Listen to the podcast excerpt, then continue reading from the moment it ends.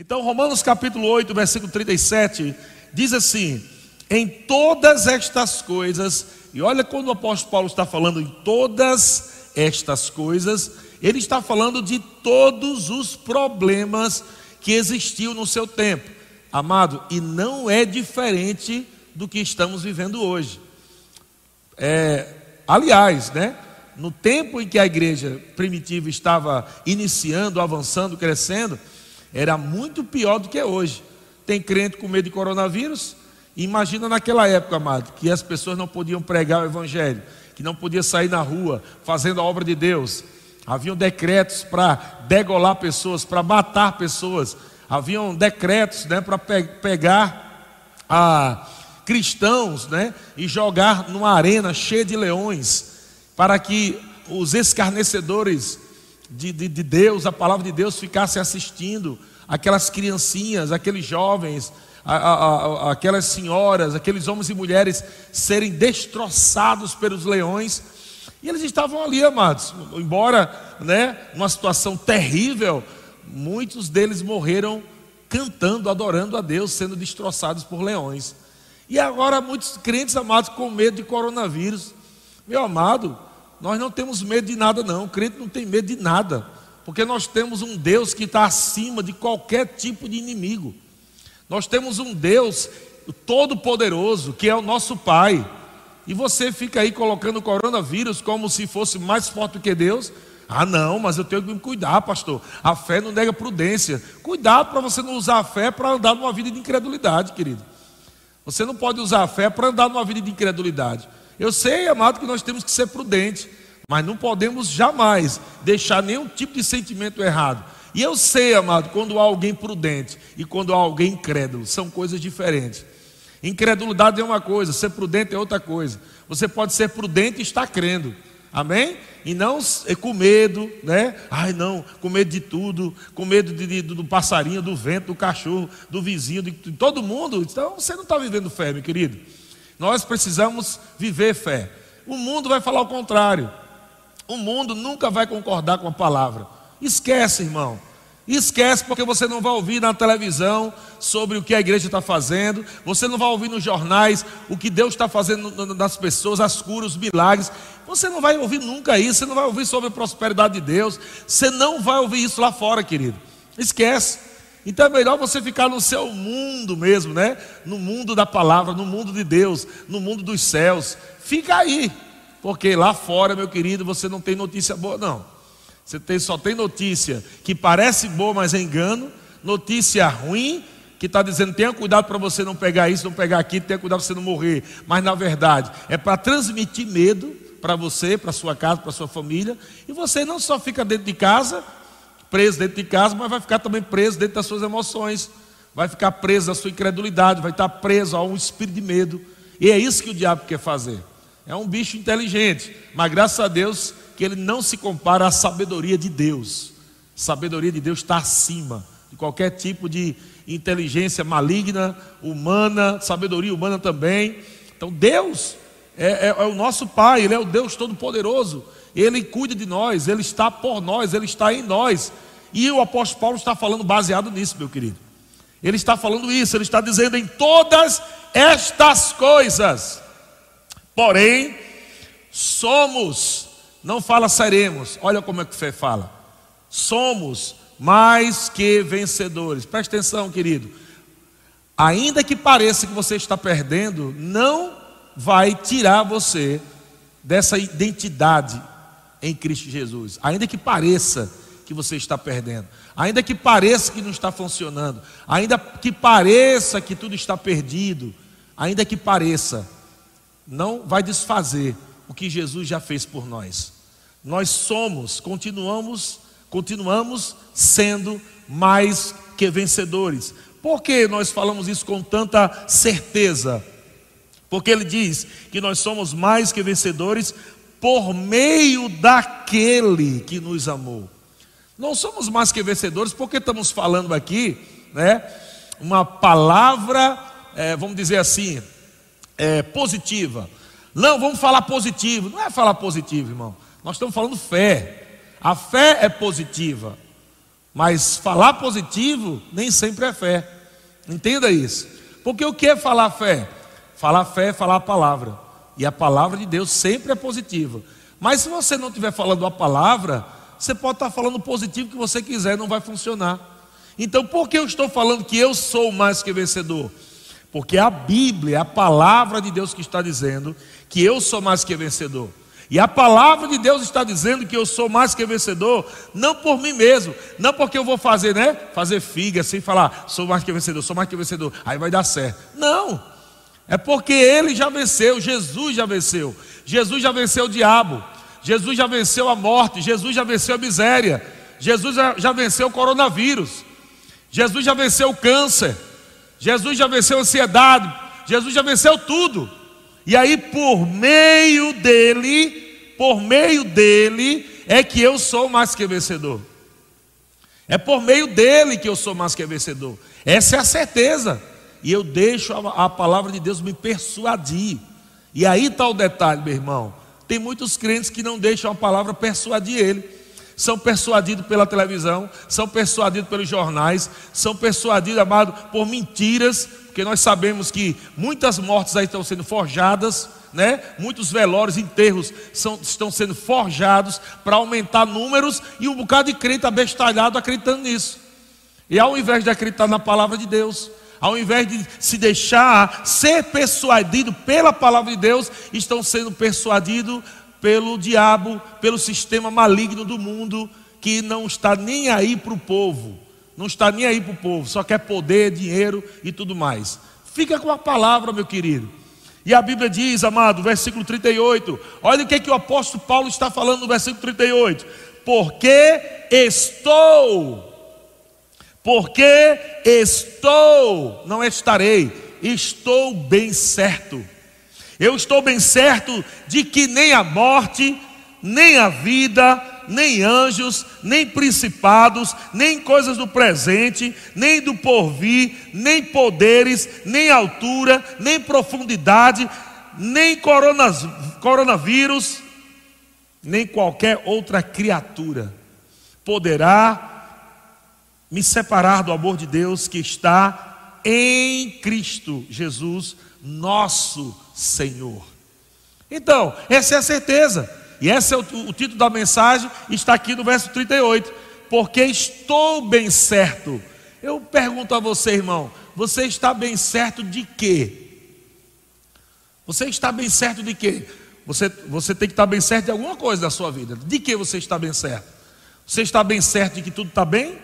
Ou você está bem certo de que tudo está mal? Você está bem certo de que você é curado? Ou você está bem certo que vai pegar coronavírus? Você está bem certo de que você é abençoado? Ou você está bem certo que tudo que está acontecendo é uma maldição na sua vida? O que, é que você está bem certo? Se você definir o que está bem certo, você vai definir a sua vida. Enquanto você não define o que é estar bem certo, do que Paulo está falando, você não vai definir a sua vida com Deus. E aí algumas pessoas dizem: Ah, pastor, mas nós não podemos ignorar a realidade. E eu, eu digo: Que realidade? Do mundo?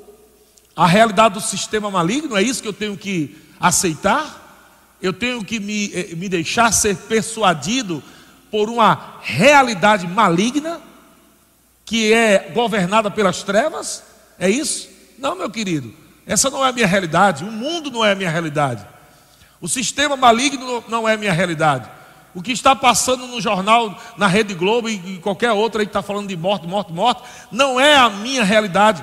E eu não estou falando de Eliezer, estou falando igreja. Eu sou igreja, você que nasceu de novo é igreja. A nossa realidade é Cristo. A nossa realidade é cura. A nossa realidade é preservação, é salvação, é proteção. Isso é a minha realidade, irmão. Se você não concorda com isso, tudo bem, crê no que você quiser, mas não vai provar do que Deus tem para você, porque você tem que crer na palavra de Deus. Não é a questão, amado, de você concordar, não. É uma questão de você se deixar ser persuadido pela palavra e dizer assim: rapaz, a palavra é a verdade. Eu estou vendo isso aqui, eu estou vendo isso aqui, coisa ruim ali, coisa ruim acolá, mas eu vou olhar para a palavra e eu vou deixar a palavra me persuadir. E é isso que o apóstolo Paulo fez.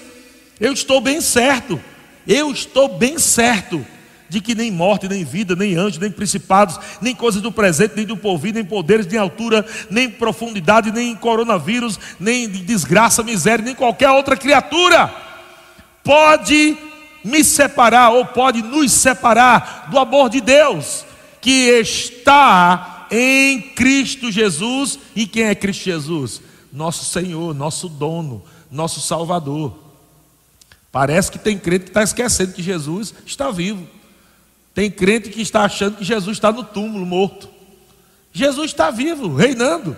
E Ele é nosso Senhor, Ele é nosso Salvador. Se apega a isso, meu querido, e através dele nós podemos viver e vamos viver. Eu não sei se você está vivendo, meu irmão, mas eu estou vivendo, porque eu estou me apegando a essa palavra. Infelizmente, meu querido, eu não posso fazer você viver o melhor de Deus, a não ser que você queira. Eu só posso comunicar as boas novas, como Jesus também fez.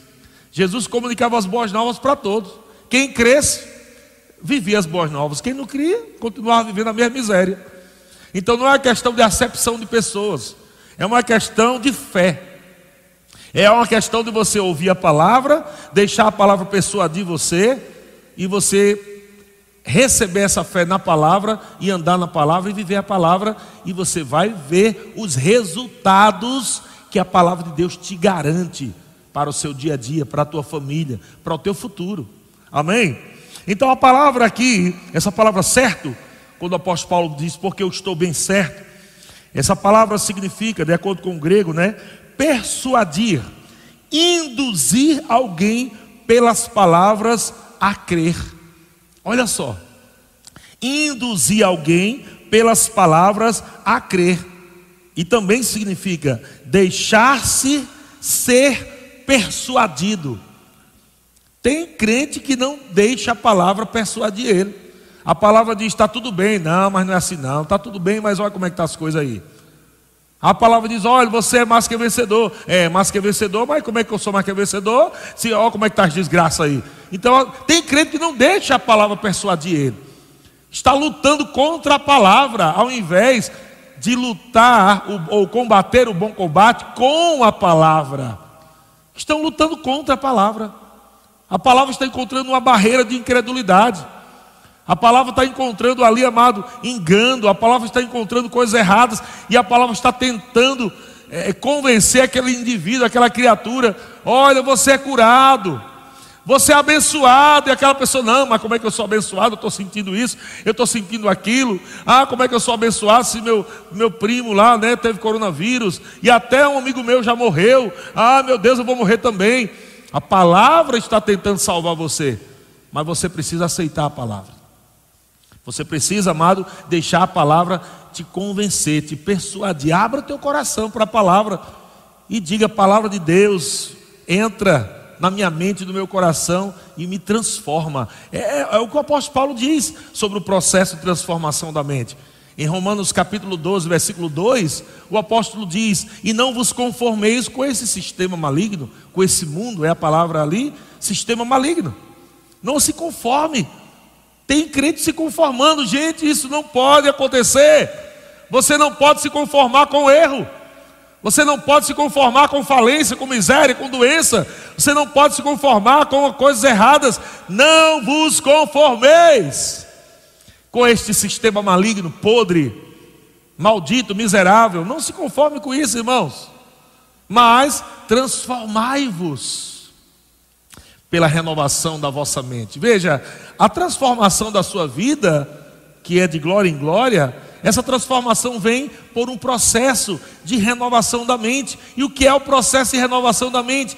É você fazer com que a palavra é, é, é, é convença a tua alma. É você fazer com que a palavra renove a sua alma, tira aqueles pensamentos errados de mentira, de doença, de engano, de miséria, de falência, de falência, de maldição, de desgraça. A palavra, somente a palavra é poderosa para entrar em lugares que a ciência não vai entrar. Só a palavra de Deus é viva e eficaz, e ela é mais cortante do que qualquer espada de dois gumes e dois lados, ela corta dos dois lados. E ela penetra até o ponto, olha só, o ponto que a ciência não vai. Aquele ponto da divisão da alma e do espírito. Ciência não chega lá, meu querido. Então fica com a palavra, porque a palavra chega. A palavra ela discerne os pensamentos e as intenções do coração. Essa é a palavra viva. Não estamos, não estamos lendo aqui a Bíblia como um livro velho, como um livro ultrapassado, como um livro cafona. A Bíblia é a palavra viva de Deus, que transforma, que cura, que restaura. É a palavra que nos sustenta, é a palavra que nos levanta. Nós temos que nos deixar ser persuadidos pela palavra de Deus. Aleluia. É só assim que fé vem. Fé vem pelo ouvir e ouvir pela palavra. Ou seja, quando você está ouvindo a palavra, você diz: é a verdade.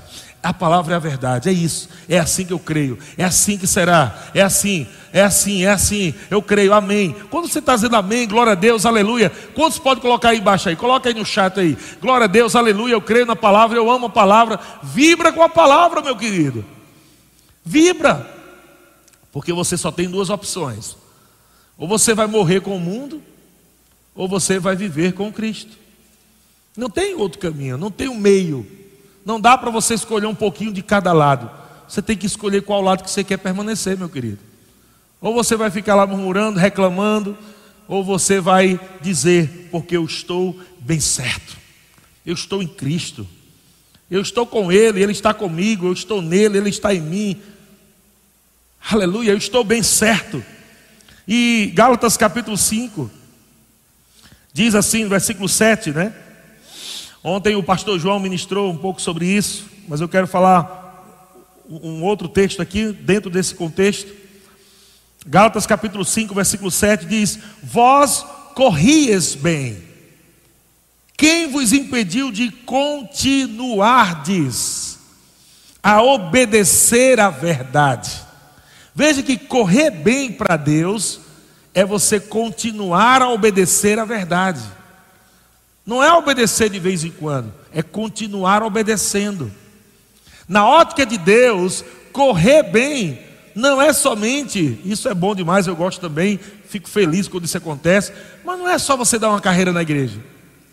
Isso deve ser um reflexo, a carreira na igreja deve ser um reflexo, ou a dança, ou o riso, ou o pulo, deve ser o um reflexo da sua carreira espiritual deve ser o reflexo da sua obediência contínua.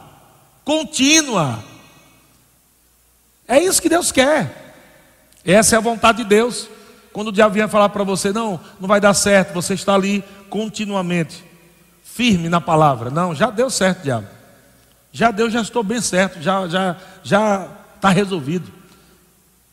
Já funcionou, já deu certo, já estou curado, já sou abençoado, já sou próximo, já deu certo. Você tem que falar isso, porque se você não falar isso, que é do lado de Deus, você vai falar alguma coisa que é do lado do diabo. E você vai ter o resultado do que você fala e crê. Crê e fala.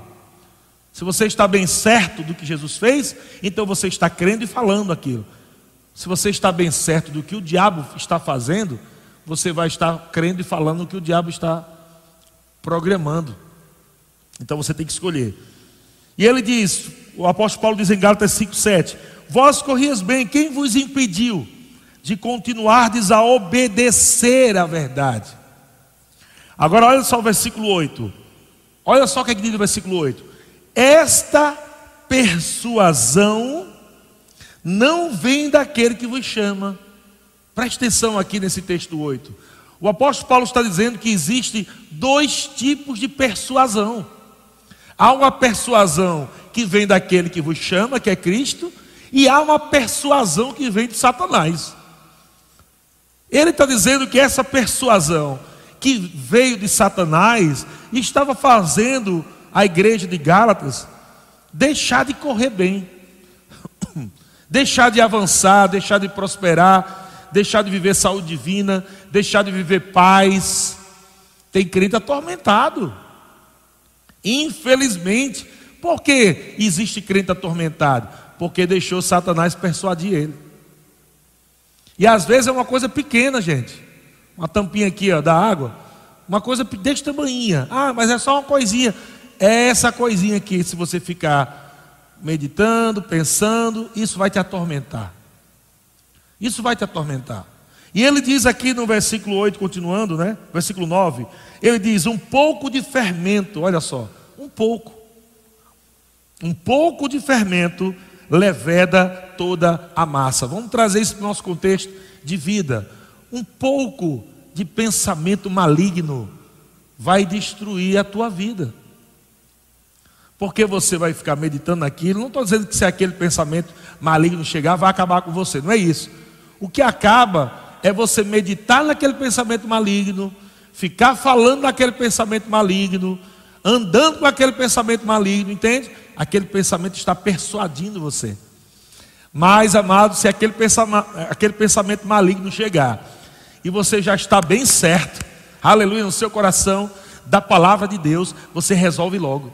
Aquele pensamento chega e diz: e agora? O dinheiro está acabando. Você tem que responder rápido, meu querido. Quem está plenamente convicto, quem está bem certo do que Jesus fez, não fica pensando, rapaz, é mesmo, o dia está acabando. E agora, o que, é que, eu vou fazer? Já era. Fermentozinho pequenininho já pegou você.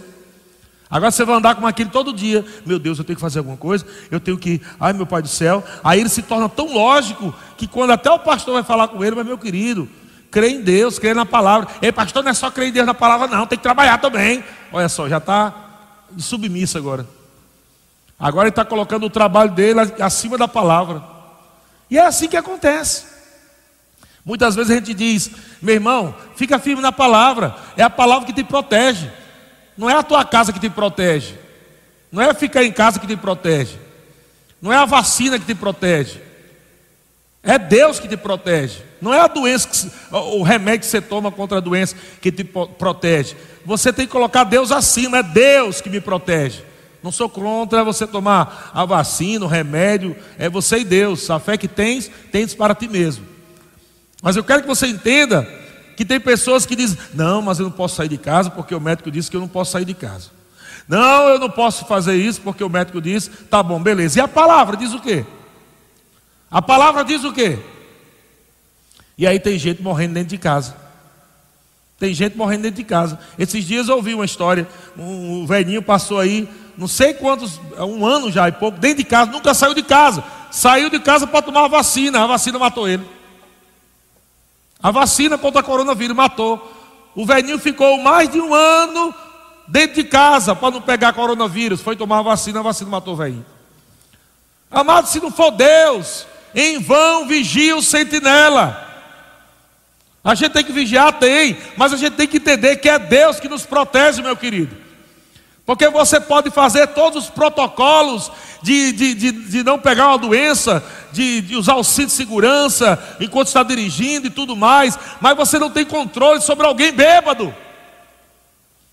Você pode andar na velocidade certa, colocar o seu cinto de segurança, nunca beber, andar tudo certinho, mas você não tem controle sobre um homem, um homem bêbado, um ladrão fugindo da polícia.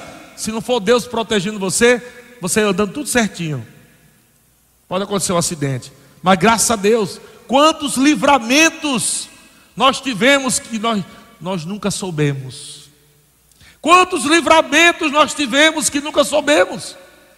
Quantas vezes os anjos do Senhor nos protegeram adiante de nós, numa viagem, numa rua, em algum lugar que a gente estava lá tranquilo, somente agradecendo a Deus, orando ao Senhor, dando graças a Deus, obrigado, Pai, por esse dia abençoado. Lá na frente, anjos do Senhor, nos livrando de uma desgraça, de um assalto, de, de morte. É Deus, é Deus, irmãos, que nos protege, é Deus que nos dá segurança, é Deus que nos livra, meu querido. Salmo 91, Deus falou para Davi, sabe o que, é que Deus falou para Davi? Porque se apegou a mim, eu o livrarei porque se apegou a mim e conhece o meu nome, eu poloei a salvo. Entenda, meu irmão, tudo que está abaixo de Deus é segundo plano. Não sou contra médico, não sou contra você se cuidar, não sou contra os medicamentos, mas coloca Deus em primeiro lugar, porque tem gente morrendo tomando medicamento. Deus. Então, é nisso, é nessa certeza. O diabo vai trabalhar com, com essas coisas no dia a dia, entenda isso. O diabo não vai chegar só para assustar você. Ah, eu sou Satanás. O diabo vai chegar, irmão, com sutileza. O diabo vai usar coisas que acontecem no dia a dia, na segunda, na terça, na quarta, na quinta, na sexta, no sábado. O diabo vai usar informações que estão aí, que é um fato. Mas não é a verdade absoluta. A verdade absoluta é a palavra.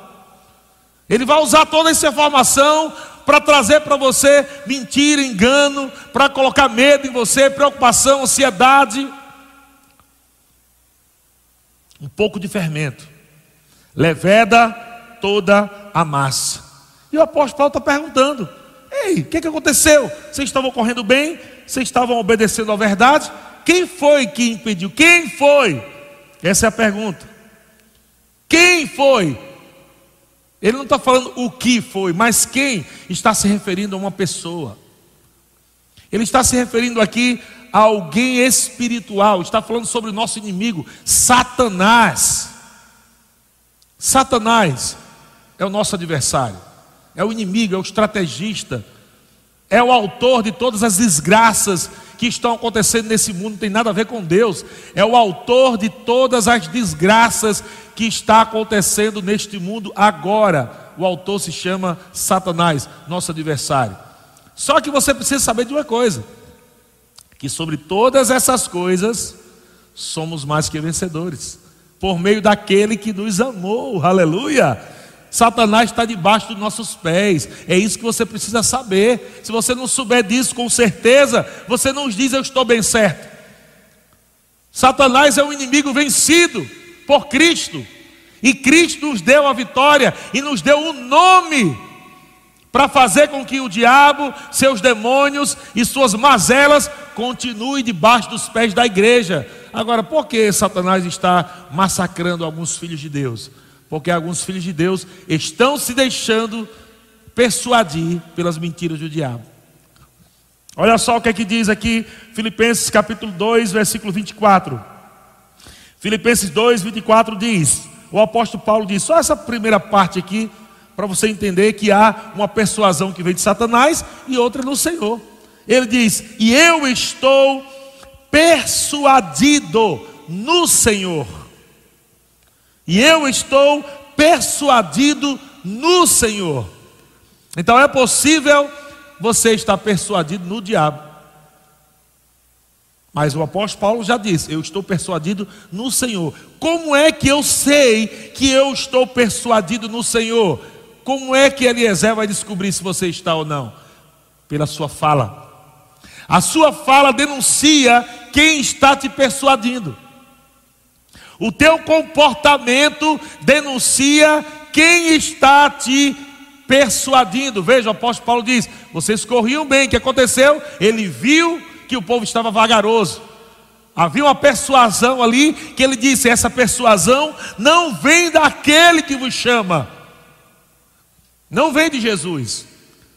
Essa persuasão que te deixa mais lento, vagaroso, com medo, ansioso, preocupado, não vem de Jesus. Jesus nunca fala nada para deixar você ansioso, preocupado. Jesus nunca fala nada para deixar você desanimado. Jesus não fala nada para deixar você com dúvida. Então, de onde vem isso? Essa persuasão vem de Satanás. Como você vai combater isso, irmão? Renovando a sua mente com a palavra de Deus. Você precisa mergulhar na palavra e você precisa dizer no seu coração: Ô oh, palavra de Deus, pode me persuadir. Eu creio na palavra de Deus. A palavra de Deus é a verdade. E você fala a palavra, fala a palavra, é a verdade. Eu fico com a palavra, eu fico com a palavra, eu estou bem certo. Aleluia. Romanos, deixa eu ler aqui esse texto aqui, ah, de Romanos, capítulo 8, 35. Eu li no começo, né? Romanos 8, Romanos capítulo 8, 37, né? Eu vou ler agora a partir do versículo 35, mas na versão NVT, só para você pegar aqui o que o apóstolo Paulo está falando no contexto. Romanos 8, 35 na versão NVT. O que nos separará do amor de Cristo? Serão aflições ou calamidades, perseguição ou fome, miséria, perigo ou ameaças de morte? Olha só, isso já existia naquele tempo, criatura. O diabo é o mesmo, só está ficando, né? mais tecnológico. Mas ele é o mesmo diabo, com a mesma mentira, com as mesmas estratégias. Ele não muda. Eles falam a mesma coisa. E tem um bocado de crente aí abestalhado, caindo nas mentiras de Satanás. Ele falando a mesma coisa, os mesmos erros, as mesmas blá blá blá de sempre. Fica com a palavra. Sabe por que tem crente caindo? Nas conversas do diabo? Porque não sabe o que a palavra diz. Estuda a palavra.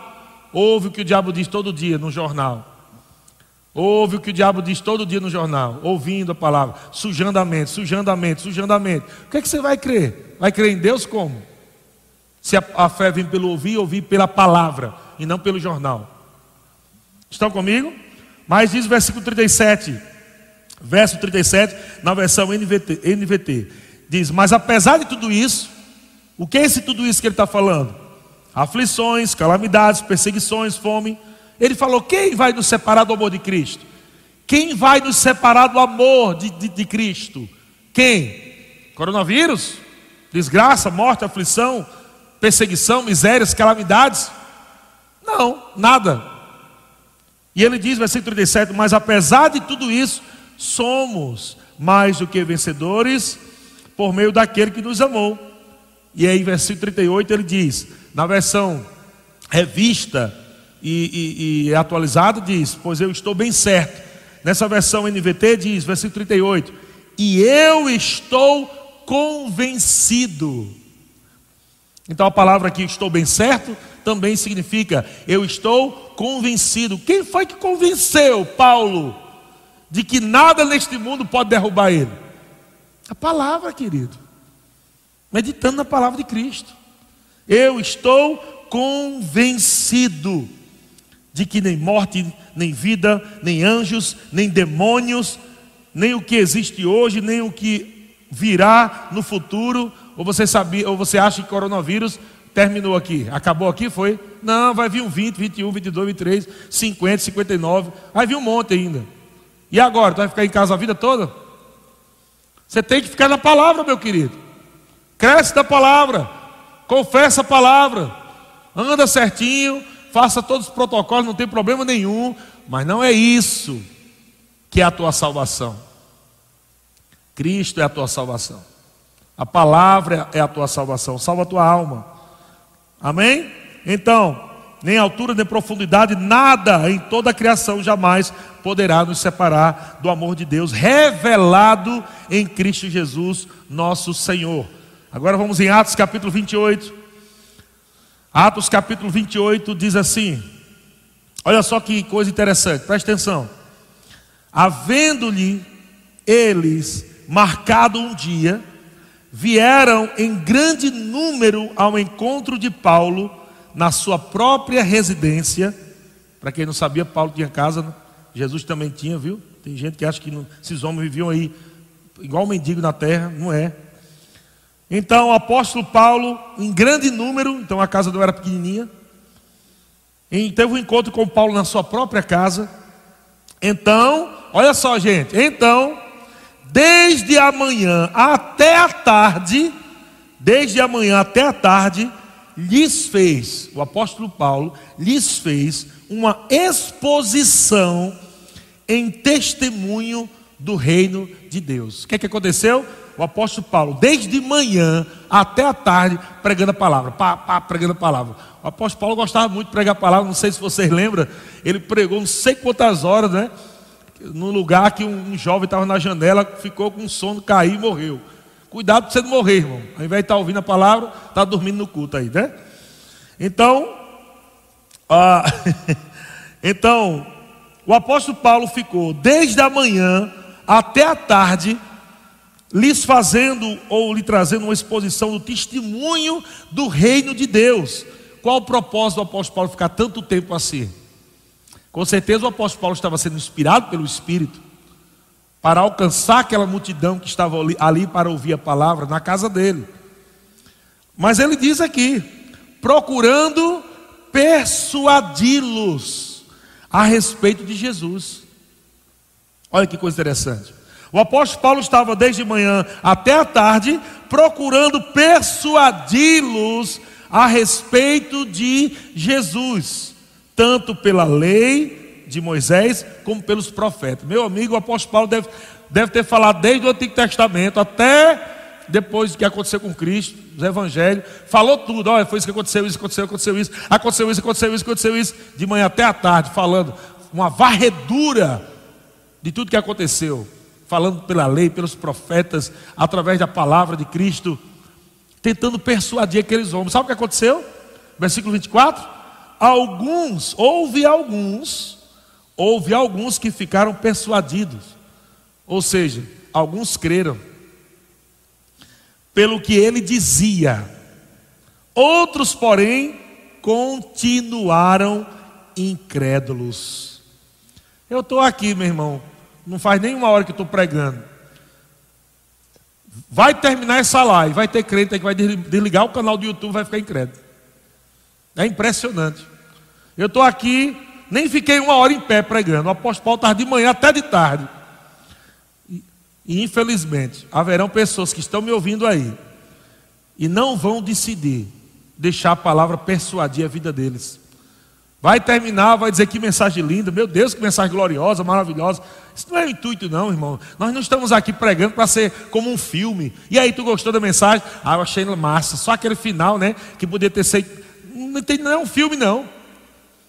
O que está sendo feito aqui é a pregação da palavra, a exposição da palavra, para que ela venha persuadir você, para mudar teu comportamento, para mudar tuas, as tuas palavras, para transformar tua mente.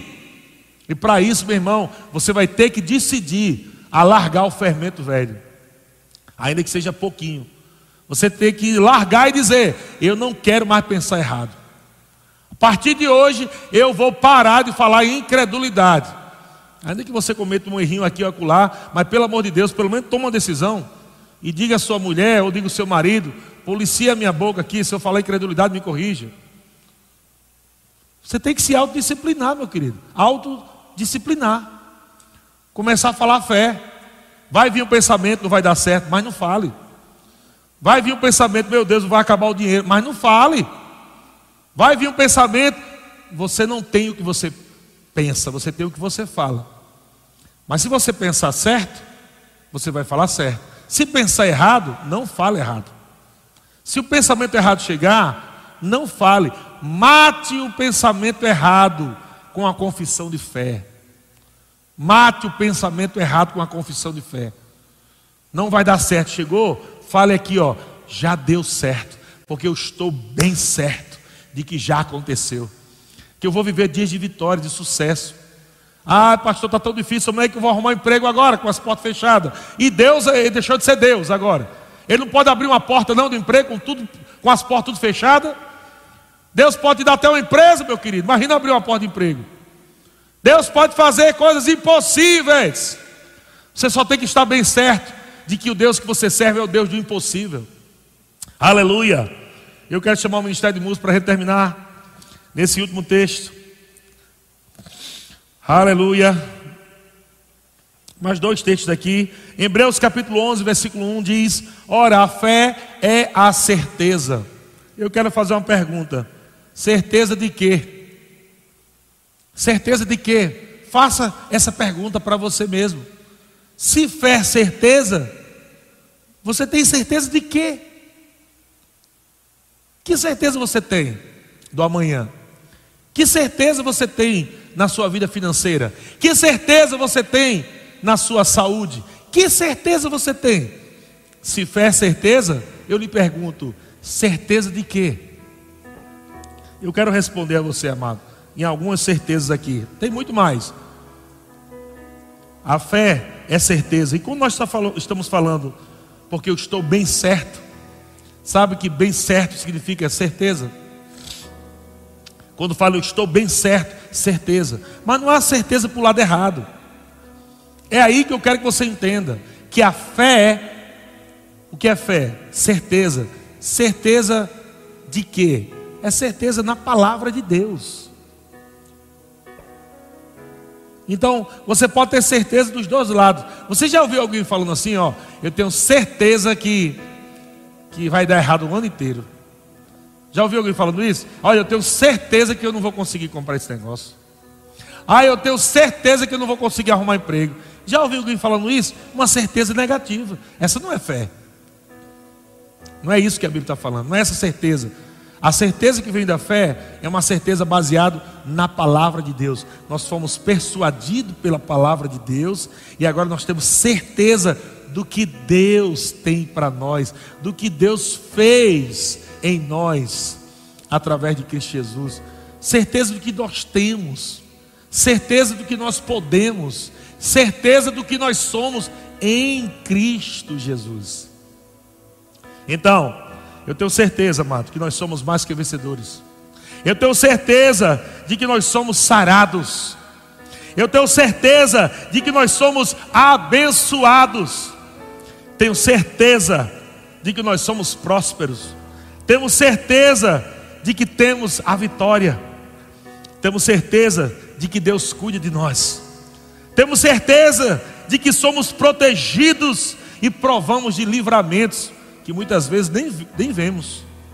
Certeza de que existem anjos trabalhando a nosso favor agora mesmo. Tenho certeza de que a vida do justo é como a luz da aurora que vai brilhando mais e mais de glória em glória. Ou seja, eu tenho certeza de que nós vamos viver um amanhã muito melhor do que hoje. Temos muitas, muitas coisas boas para a gente aplicar a nossa fé, coisas que Deus já nos deu em Cristo Jesus. Aleluia.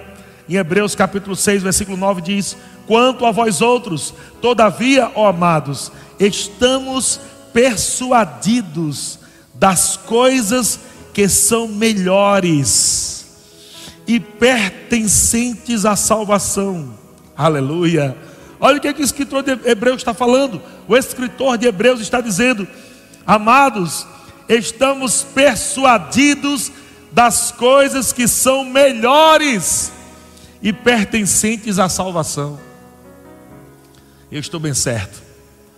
Eu estou bem certo, amado, que 2021 será melhor do que 2020. Estou bem certo que há muitos milagres para acontecer.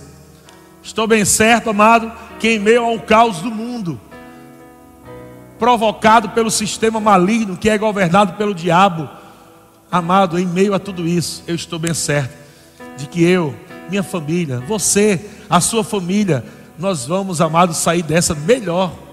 Nós vamos sair, amados, mais ricos mais supridos. Sabe por quê?